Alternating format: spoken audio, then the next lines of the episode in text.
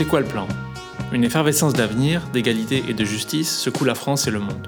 Jusqu'à présent, elle n'a pas su enclencher le frein d'urgence sur la voie des catastrophes planétaires et des dominations quotidiennes. Nous avons fait l'expérience de la force immense que nos luttes devront accumuler ensemble pour ébranler l'ordre existant. C'est quoi le plan? Un podcast de la revue Contretemps propose de débattre de toutes nos stratégies pour bâtir un autre monde. Parfois, par chance, nous avons vu le monde d'après. Dans C'est quoi le plan Nous accueillons toutes les voix de celles et ceux qui en cherchent les chemins. Tous les guides de survie, les programmes, toutes les transitions, les planifications, tous les plans d'attaque nourrissent le débat stratégique. D'une façon ou d'une autre, les empires d'aujourd'hui seront les cendres de demain. Ils pourraient bien entraîner l'humanité dans leur chute. Alors, quel autre horizon nous reste-t-il? Que faire pour l'atteindre? Nous vous offrons une nouvelle réponse à chaque épisode de C'est quoi le plan? Bienvenue dans cette nouvelle discussion de C'est quoi le plan, le podcast stratégique de la revue Contretemps. Nous dialoguons cette fois avec l'historien Jérôme Bachet en trois épisodes. Une plongée dans le capitalisme actuel, mais surtout dans les manières d'y échapper collectivement pour une vie émancipée. Dans ce premier épisode avec Jérôme Bachet, nous revenons d'abord sur la cohérence de son parcours et son existence dans le Chiapas rebelle des apatistes. L'essentiel de la discussion est consacré à l'état du capitalisme, à sa pulsion d'accumulation et d'illimitation. Dans un contexte de pandémie démultipliée, vu comme autant d'avertissements, c'est aussi l'occasion d'insister sur le capitalocène comme phase de dévastation du vivant.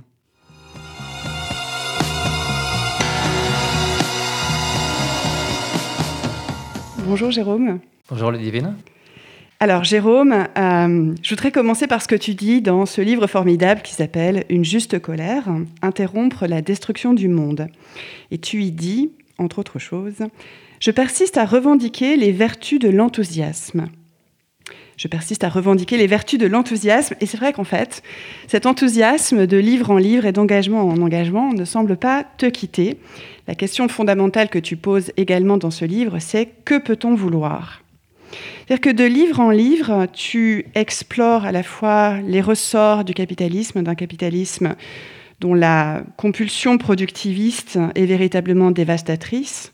Tu décris un monde cynique, mais euh, à la fois en tant qu'historien et habitant d'un Chiapas rebelle, puisque tu écris, et de plus en plus depuis le Chiapas rebelle, tu examines ce que tu nommes les mille torrents impétueux et imprévisibles, qui ouvrent justement des voies qui jusqu'alors pouvaient être inimaginables. Et c'est tout un imaginaire d'une vie pensée en dehors du capitalisme que tu proposes avec beaucoup d'élan, avec beaucoup de joie puisque tu vis en fait parmi euh, les Indiennes et Indiens mayas zapatistes, donc euh, le Chiapas au sud du Mexique, qui, le 1er janvier 1994, ont dit il y a basta, voilà, ça suffit, et ont fait sécession. Tu ne dis pas pour autant qu'ils ont ou qu'elles ont pris le pouvoir, ça va peut-être euh, faire partie d'ailleurs de notre discussion, mais instaure un autogouvernement des gens ordinaires avec l'idée d'y faire vivre une justice une existence qui soit digne, une vie bonne. Alors tu es à la fois, justement, je le disais, euh, historien, euh, et comme historien médiéviste, tu as notamment travaillé beaucoup sur la civilisation euh, féodale, sur les représentations médiévales, sur notamment l'un de tes derniers livres, c'est Corps et âme, une histoire de la personne au Moyen Âge. Et puis en même temps, ce travail d'historien, cette réflexion sur les temporalités, sur l'historicité, t'inspire aussi beaucoup de cette dimension euh, post-capitaliste et non capitaliste que tu déploies dans tes nombreux ouvrages, dont les quatre derniers finalement forment un ensemble euh, consistant, cohérent, conséquent. Adieu au capitalisme. J'ai beaucoup offert à beaucoup d'amis comme les autres. Autonomie, société du bien vivre et multiplicité des mondes, qui est paru chez la découverte. Défaire la tyrannie du présent, temporalité émergente et futurs inédits, également la découverte. Une juste colère, donc, que j'ai cité, Interrompre la destruction du monde aux éditions Divergence. Et puis, euh, il y a quelques mois, Basculement, mondes émergents, possibles, désirables, à nouveau à la découverte. Et c'est à partir de cette œuvre, en fait, euh, très dense, euh, que l'on va mener cette discussion ce que je te propose, c'est que on s'interroge à la fois sur l'état du monde, voilà, l'état, encore une fois, dévasté de, ce monde capitaliste, Ensuite, euh, qu'on aborde justement ce que peut être une vie juste, une vie bonne, une vie digne, le buen vivir que tu décris amplement. Et enfin, qu'on se pose justement les questions stratégiques qui permettent de faire le pont entre euh, ces deux polarités finalement antagoniques. Alors pour commencer, euh, je voudrais euh, revenir avec toi sur ce système véritablement tentaculaire que tu décris à propos du capitalisme, puisque tu évoques à son sujet une nouvelle expansion et même tu parles d'une expansivité expansivité des rapports marchands, ou l'essor de la gestion managériale véritablement partout. Il y a une privatisation généralisée, non seulement des services publics, mais des ressources naturelles. Et tu décris bien aussi cette surenchère quantitative permanente qui fait peser son emprise aussi sur nos esprits, sur nos cerveaux. Hein. Tu parles d'une emprise cérébrale. Donc le capitalisme qui s'infiltre jusque dans nos manières d'être. Est-ce que tu peux Peut-être d'abord nous expliquer, à partir de cette réflexion sur le capitalisme, comment tu en es venu à, t'y opposer euh, de tout ton être, finalement, comme on le ressent dans, tes engagements et dans tes écrits. Bah, disons que ça remonte à, très tôt, à l'adolescence, euh, avec des formes diverses euh, d'engagement, mais je pense que j'ai eu une, prise de conscience des, méfaits du capitalisme et, la recherche de, voies pour en sortir dès l'adolescence, en fait. Et puis, euh, bon, je ne vais pas retracer ces étapes qui n'ont pas grand intérêt, mais c'est vrai qu'ensuite, euh, après, bon, il y a eu un passage quand même qui était euh, à traverser des années 80 qui était particulièrement déprimante sur le plan politique, avec, avec le, triomphe quasiment total de la, de la pensée néolibérale, enfin, et des politiques néolibérales de manière plus générale, bien sûr. Et, donc, effectivement, presque un abandon en fait des perspectives, euh, des perspectives de transformation radicale et d'émancipation. Et puis, euh, et puis c'est vraiment euh, le, la rencontre avec le, soulèvement zapatiste qui, qui, m'a un peu réveillé de cette torpeur des années 80 et début 90. Et, et, puis là, effectivement, tout a, tout a bifurqué à partir, à partir de, de 94, 95. 95, c'est ma première, mon premier voyage au Mexique. Et mon premier, euh, mon premier contact avec les, les, communautés euh, rebelles zapatistes à travers les, les brigades d'observation civile qui, qui, ont commencé à s'implanter justement euh, juste après février 95, qui est l'attaque de l'armée fédérale contre les communautés zapatistes. et bon, c'est ça qui a, qui a fait bifurquer ma trajectoire, disons. et ensuite, j'ai commencé à à, vivre euh, en totalité, puis seulement en partie euh, au Chiapas, donc depuis, depuis 97. Et, c'est vrai que euh, bon, tous mes derniers livres, ceux que tu as cités, et quelques autres peut-être, enfin, ont été écrits aussi depuis, depuis, depuis, le, depuis le sol concret du Chiapas, depuis l'expérience zapatiste, depuis le, le, le fait de, de, vivre à leur côté, de les accompagner par certains aspects et donc je reconnais effectivement que c'est une situation assez, assez particulière, puisque bah, quand, on, quand on est avec les apatistes, qu'on les, qu'on les côtoie, qu'on, qu'on, partage avec eux la réalisation de certains projets, et ben on, est, on, est, on, est, on est porté par, par cette expérience euh, d'utopie réelle, comme dirait Lynn Wright, qui, qui, qui, qui, existe dans des territoires relativement importants. Euh, euh, et, bon, et qui ont une consistance, une profondeur et une durée depuis maintenant plus de 25 ans. Donc, donc c'est vrai que le, contact euh, direct et presque permanent avec cette expérience aide certainement à conserver cet enthousiasme dont tu parlais au début. Et, euh, et en tout cas a été la, la, source d'inspiration de, tout mon travail qui porte directement sur les apatistes ou qu'il qu se développe sur des terrains un peu différents, y compris ceux de la réflexion historiographique, euh, comme dans Défaire la tyrannie du présent, toute la réflexion sur les régimes d'historicité, le, tentative pour repenser la question du présentisme et de son dépassement. Euh, tout ça part de, ce que les apatistes disent et surtout de ce qu'ils font euh, dans, leur territoire du Chiapas. Hmm. Oui, donc ce qui est très important, c'est cet entremêlement justement des expériences, ton expérience euh, historiographique, on pourrait même dire euh, épistémologique, dans ta réflexion véritablement sur, sur l'histoire et encore une fois sur l'historicité, et puis les, pratiques telles qu'elles se déploient au Chiapas. Et il faut à cet égard rappeler du point de vue biographique que tu as réussi un véritable arrachement, y compris institutionnel, puisque tu es un un, très beau poste euh, à l'école des hautes études euh, en sciences sociales et euh, tu as décidé finalement de, renoncer à ce poste pour vivre véritablement au Chiapas après, comme tu l'as décrit, avoir connu une vie peut-être intermittente entre les deux espaces et peut-être aussi les, deux temporalités. Oui. Alors bon, pour préciser les choses, même si je ne veux pas trop m'apesantir sur cette partie biographique, euh, pendant très longtemps, j'ai eu la chance de pouvoir faire les deux en parallèle, hein, en, partageant mon temps à peu près par moitié entre la France et, le, Mexique, et donc en menant de front en fait deux vies, l'une comme euh, historien médiéviste à l'école des hautes études en sciences sociales à Paris, et, l'autre comme enseignant au Chiapas, mais surtout en, connexion directe avec l'expérience avec zapatiste. Donc j'ai pu faire les deux en parallèle pendant pendant à peu près 20 ans. Et puis bon, il y a un moment où les choses devenaient quand même trop, trop lourdes à porter. Mmh. Et du coup, le choix été de, effectivement de renoncer à, à la fois à mon, ma carrière de médiéviste et à, et à, mon ancrage institutionnel à l'EHESS et pour privilégier le, le fait de la, permanence euh, au, Chiapas au mmh. contact de l'expérience zapatiste. Oui, donc la, la cohérence et l'esprit de conséquence dont on parlait euh, il se traduit aussi dans, dans ce choix-là.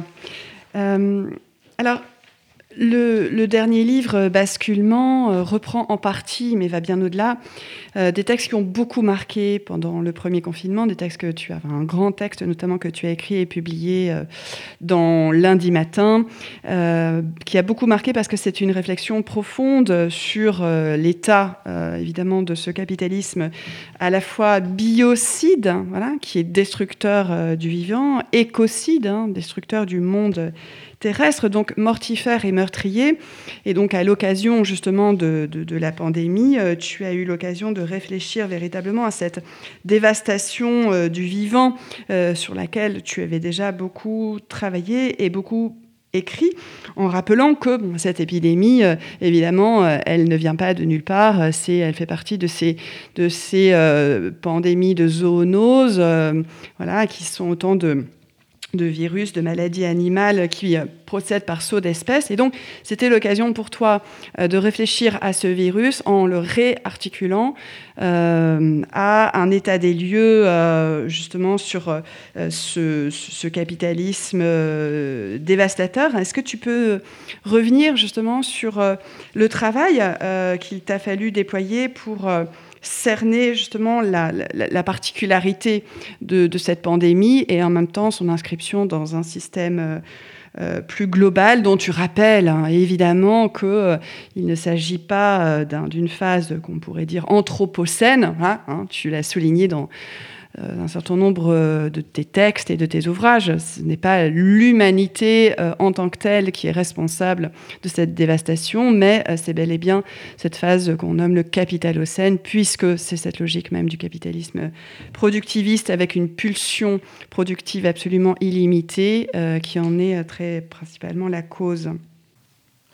Oui, euh, bon, la thèse, la thèse principale de ce, de ce, texte, c'est effectivement l'idée que la, que la pandémie euh, de Covid-19 est une maladie du capitalocène. Hein, euh, des spécialistes, des épidémiologistes ont pu dire que c'était une maladie de, l'anthropocène. Et bon, si on fait ce correctif pour les raisons que tu viens de rappeler, on, peut on peut arriver à cette conclusion que c'est une maladie du capitalocène. Alors, il y, a un point de détail, c'est qu'on ne sait pas du tout l'heure qu'il est, on ne sait absolument pas euh, quelle est la chaîne de transmission du, SARS-CoV-2 de la chauve-souris à l'homme. Il y a plusieurs hypothèses. Bon, je ne vais pas rentrer dans les détails, ce n'est pas le sujet aujourd'hui. Euh, euh, mais en fait, donc, on ne peut rien dire effectivement sur la, causalité spécifique de la Covid-19. Mais ce qu'on sait, c'est qu'elle s'inscrit dans le cadre général d'une explosion des nouvelles zoonoses depuis les années 1980. Il y a des études scientifiques qui le montrent, et en plus particulièrement encore depuis les années 2000. Et, donc nous entrons dans l'ère des pandémies euh, c'est d'ailleurs ce, qui est écrit dans le, rapport de 2020 de, la plateforme intergouvernementale pour la biodiversité. Donc c'est un organisme tout à fait officiel qui reconnaît que si on continue sur la même trajectoire, il y aura euh, sans cesse de nouvelles pandémies, euh, peut-être plus meurtrières que celles qu'on vient de connaître ou que celles qu'on connaît encore, et, qui seront de plus en plus fréquentes. Donc c'est une donnée qui est, reconnue, y, compris par les organismes internationaux. Euh, bon, et simplement, après, le, débat, c'est sur les, causes, puisque effectivement, euh, on voit quand même que depuis un an, on ne, parle quasiment que du coronavirus. Euh, mais évidemment, dans les médias, on s'interroge sur les, on débat des, mesures qui sont prises, qui ne sont pas prises, des masques, de ceci ou de cela. D'ailleurs, dans, les milieux plus politisés ou militants, on, parle aussi euh, beaucoup du Covid, mais très souvent précisément sur la question de la, contestation des, mesures qui sont prises par les États et qui sont jugées liberticides ou qui, impliquent des transformations, euh, enfin bon, qui sont la, quintessence euh, du biopouvoir et qui sont critiquées à ce titre. Mais en fait, on, parle très peu, bon, il y a quelques, quelques auteurs qui le font et ça, on le fait de temps en temps, mais on parle très peu de la question des causalités et effectivement, si on dit que ces causalités sont à chercher du côté du, système économique, de son côté euh, destructeur justement des, milieux naturels qui sont l'une des causes de cet essor des zoonoses, et eh bien effectivement, on se rend compte qu'il y a peut-être certaines mesures qui sont à prendre euh, de manière urgente pour essayer de limiter l'essor de ces nouvelles zoonoses. Euh, mais ça, on n'en discute à peu près jamais. Et on se dit de manière plus générale que bah, c'est aussi un argument qui, nous incite à, prolonger une critique du capitalisme précisément centrée sur ce caractère destructeur que tu, sur lequel tu insistais tout à l'heure, et qui, n'est pas nouveau, qui, pas, qui, ne, commence pas avec cette pandémie, mais cette pandémie a la particularité de nous faire, et c'est ça peut-être le plus important, et, c'est ça qui peut avoir des effets aussi euh, dans les années à venir, c'est que cette pandémie, elle nous a fait éprouver, elle a fait éprouver à des milliards d'êtres humains au même moment, sur toute la planète, euh, ce que pouvaient être ces effets euh, destructeurs d'un système économique. Alors après, le problème, c'est qu'effectivement, on ne relie pas ce qui est en train de se passer à ce type de causalité. Tout est fait pour qu'on en parle le moins possible. Et précisément, il me semble que ce serait un travail important de recentrer la réflexion plutôt que sur les effets, la discussion sur les effets, sur les mesures politiques euh, prise ou pas prise, euh, de la recentrer sur la question des, causalités. Et là, effectivement, on, voit que c'est effectivement un, élément de plus pour, pour, pour mener à bien cette critique du, capitalisme, dont on voit qu'elle est de plus en plus euh, centrée sur cette question de la destruction, de la dévastation du vivant, ce qui ne suppose pas, ce qui n'implique pas d'ailleurs d'effacer les autres dimensions de la critique toujours nécessaire euh, du capitalisme, que ce soit en termes d'exploitation, d'aliénation ou, euh, tout ce qu'on voudra, euh, qui, s'avère présent dans, les traditions de, critique du capitalisme. Mhm. Oui, donc ce qui est absolument crucial dans tout ce que tu développes, de livre en livre et de texte en texte, c'est justement ce refus de la naturalisation, hein, notamment la naturalisation justement de ce virus, alors que c'est l'explication majeure qui, est donnée notamment dans les médias hégémoniques et chez euh, les experts et autres euh, commentateurs, alors que précisément tout ton travail euh, consiste à réatteler à chaque fois la réflexion de manière profonde, structurelle et systémique. Et tu évoquais tout à l'heure, en mentionnant rapidement ton parcours, les terribles années 1980, quand en fait le terme même de capitalisme est devenu banni, est devenu un tabou en quelque sorte. Donc on observe peut-être depuis une bonne dizaine d'années, justement une réémergence des critiques radicales du capitalisme au sens où euh, elles vont euh, à la racine. Donc euh, peut-être qu'on peut s'interroger, tu, peux peut-être nous donner ton, appréciation sur ce tournant en fait, hein, avec cette, cette irruption à nouveau.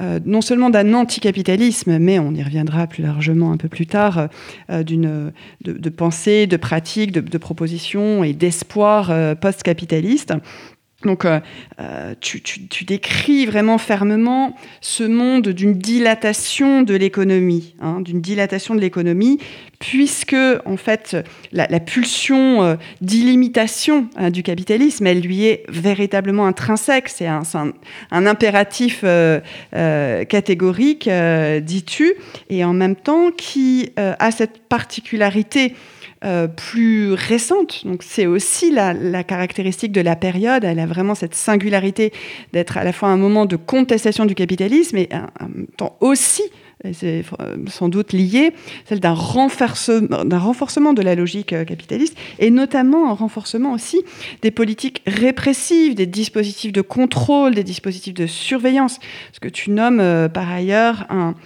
léviathan étatique. Bon, et donc, ce que tu proposes, justement, c'est d'être à la hauteur de la, puissance d'avertissement qu'est ce, cette pandémie parmi tant d'autres euh, et notamment de celles qui, qui s'annoncent.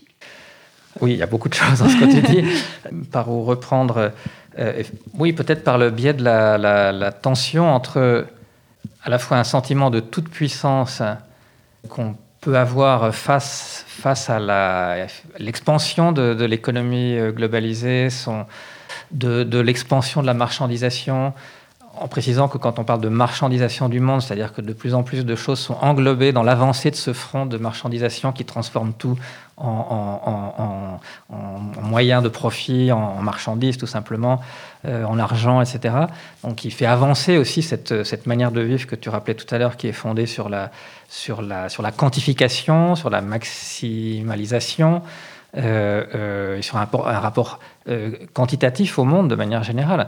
Bon, tout ça avance. Euh, et ça peut donner le sentiment d'une toute-puissance du, système capitaliste.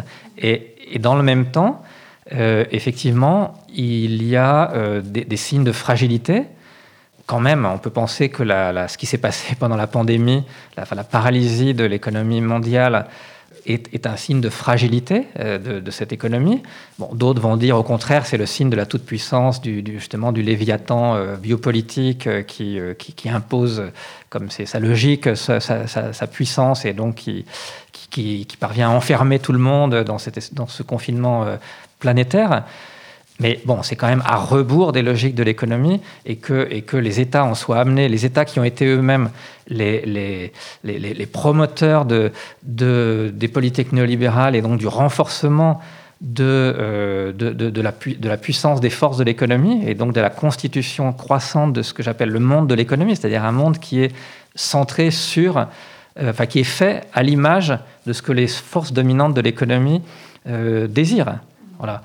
Euh, euh, donc, dû tout d'un coup aller à rebours de ça, que les États aient dû aller à rebours de ça, c'est quand même le signe d'une fragilité. Euh, et effectivement, si d'une certaine manière, si ces États avaient été, notamment, avaient été organisés pour, pour, pour contrôler ces risques pandémiques, ils auraient eu les moyens, ils se seraient donné les moyens euh, euh, de, de, pouvoir contrôler une, pandémie, comme celle-là sans avoir besoin de paralyser l'économie mondiale. C'est là où il y a une contradiction. Ils n'ont pas pu le faire parce que précisément les politiques euh, néolibérales allaient en sens inverse, elles allaient dans le sens de, euh, du court-termisme, de euh, l'absence de, prévision, de l'absence de préparation. Hein, on voit que même, même dans le cas de la France, où des outils de, de, préparation face au risque pandémique avaient été mis en place, ils ont été progressivement, enfin depuis les années 2000, démantelés par l'effet même des politiques euh, néolibérales. Donc c'est le néolibéralisme lui-même qui a créé les conditions de sa propre vulnérabilité face à un facteur à, bon, à la fois inattendu, parce que personne ne s'attendait à ce que ça arrive en, 2019-2020, en 2020 surtout. Euh, euh, mais en même temps, voilà, enfin, tout le monde, enfin, tous les, gens un tout petit peu informés savaient que ce risque pandémique faisait partie des scénarios qui étaient étudiés depuis des décennies et qui étaient pris en compte par toutes les agences de la CIA et de toutes les, de toutes les agences états-uniennes et, et d'autres pays aussi, bien sûr. Donc, donc là, on entre déjà dans le fait que, cette apparence de, toute puissance, elle est quand même fissurée par, des vulnérabilités que précisément la pandémie a en partie euh, euh, révélées. Même si par ailleurs la pandémie est aussi le moyen de renforcer certains aspects du, du capitalisme, et en particulier le pouvoir des GAFAM, qui évidemment s'est démultiplié encore. Et donc les, outils d'une surveillance généralisée se sont largement développés. Donc ça c'est un des arguments de ceux qui, font une lecture plutôt en termes biopolitiques.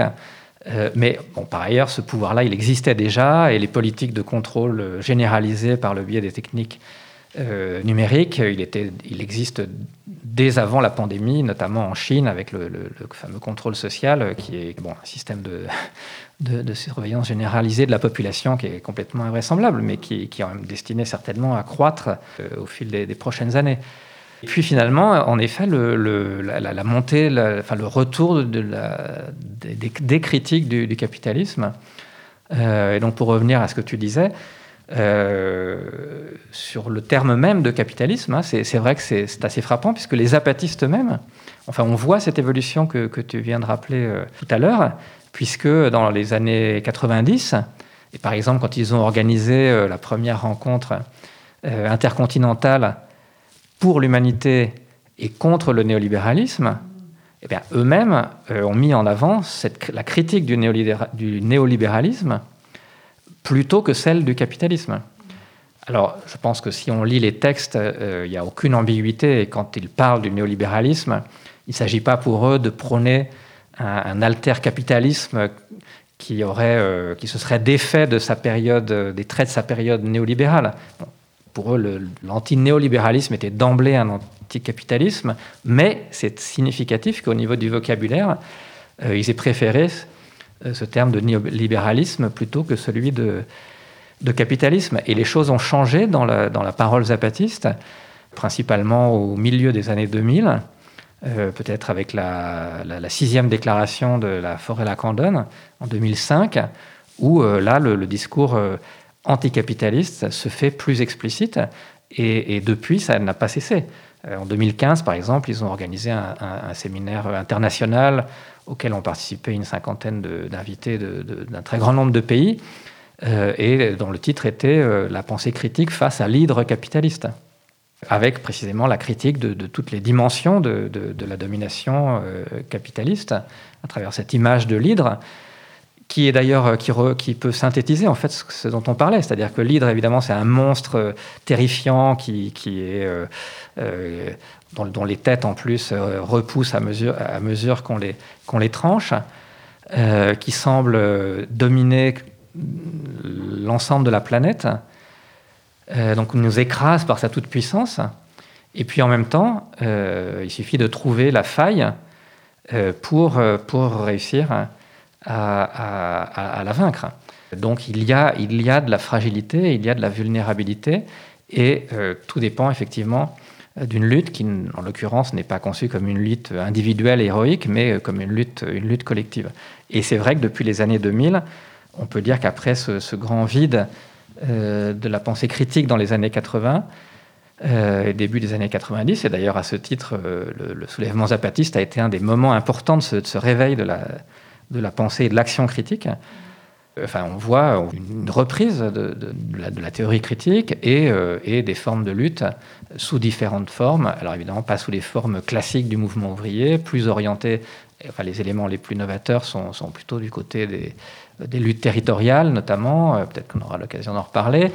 Et, euh, d'autres, et, des luttes féministes, antiracistes, anticoloniales ou décoloniales euh, etc. Ce qui pose un problème d'articulation peut-être aussi entre de nouvelles formes de lutte et des formes anciennes qui, euh, qui, qui, ont souffert en fait des transformations même du capitalisme, qui ont perdu de la force pour cette raison, mais qui ne doivent peut-être pas être totalement abandonnées euh, pour autant. Merci d'avoir écouté cet épisode de C'est quoi le plan? Dans le prochain, nous poursuivrons cette discussion avec Jérôme Bachet, en abordant cette fois plus radicalement les alternatives au capitalisme mortifère. À bientôt.